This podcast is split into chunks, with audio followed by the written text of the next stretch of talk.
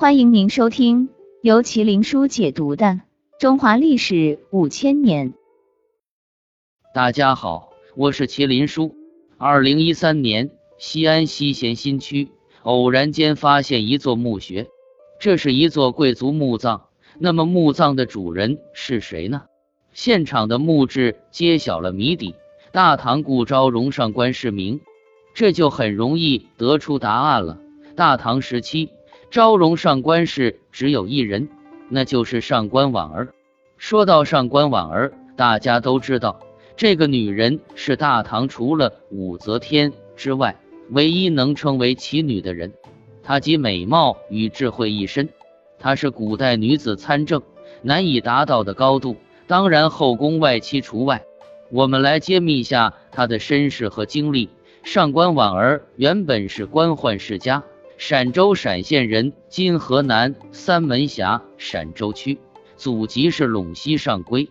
高祖父上官贤官至北周、幽州太守，曾祖父上官弘隋朝时期任江都公苻坚，祖父上官仪就是唐高宗时宰相。在麟德元年（六百六十四年）。上官仪因为替高宗起草了废武后武则天的诏书，被武则天所杀，家族男丁几乎被诛灭殆尽。而刚出生的上官婉儿则随母亲被没入掖庭。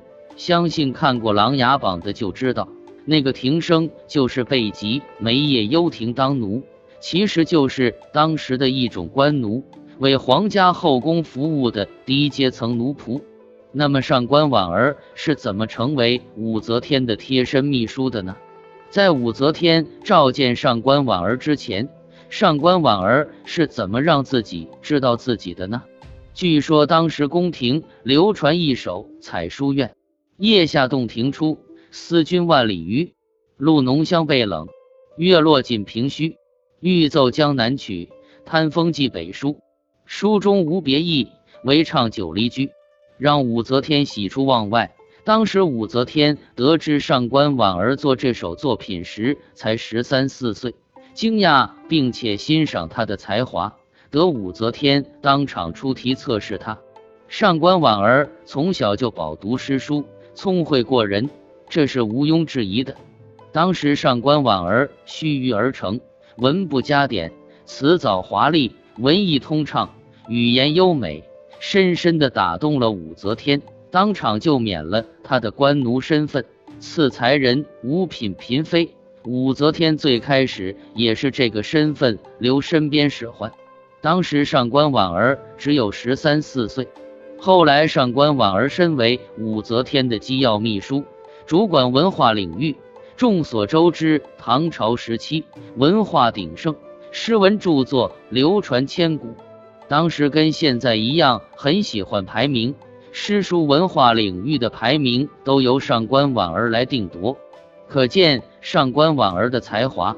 用现在的话来说，是文化界的网红。《唐诗全集》里面收录上官婉儿的诗作达到三十多首，在那个文化鼎盛时期，一个女子要跻身文坛列豪，可见没有一点本事，根本征服不了天下人。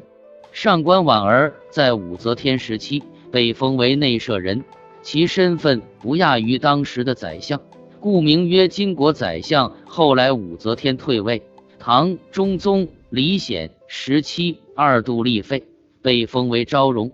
从武周时期到中宗时期，他都以皇妃和内舍人双重身份掌管内廷和朝政机要政令。